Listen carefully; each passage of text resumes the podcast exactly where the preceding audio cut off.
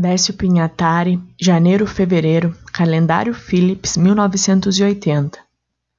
Nem só a cavidade da boca, nem só a língua, nem só os dentes e os lábios fazem a língua.